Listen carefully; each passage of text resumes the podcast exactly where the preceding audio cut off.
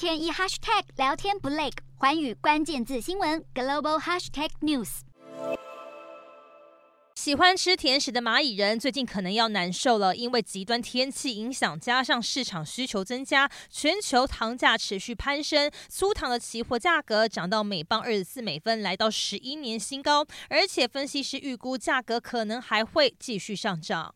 亚洲的蔗糖产季最近进入尾声，主要生产国的收成大幅下降，就连世界第二大糖产国印度似乎也不太乐观，因为圣婴现象导致的非季节性降雨冲击到重要产区马哈拉施特拉邦。全印度糖业协会在四月初将二零二二年十月到二零二三年九月的年度预估糖产量下调近百分之三。此外，加剧缺糖问题的还有欧洲甜菜收成不佳，全球食糖生产八成来自甘蔗外，剩下的两成就是来自甜菜。而糖价上涨之后，厂商为了转嫁生产成本，可能会把糖果、甜食等产品调涨，代表消费者荷包又要缩水了。目前糖价飙涨，尽管中国可能会动用国家储备来缓解全球市场压力，但专家指出，因为圣婴现象，缺糖的情况可能下一季会更有感。蛋价涨完换糖价涨，在柴米油盐万物齐涨的时代，消费者得更勒紧裤带。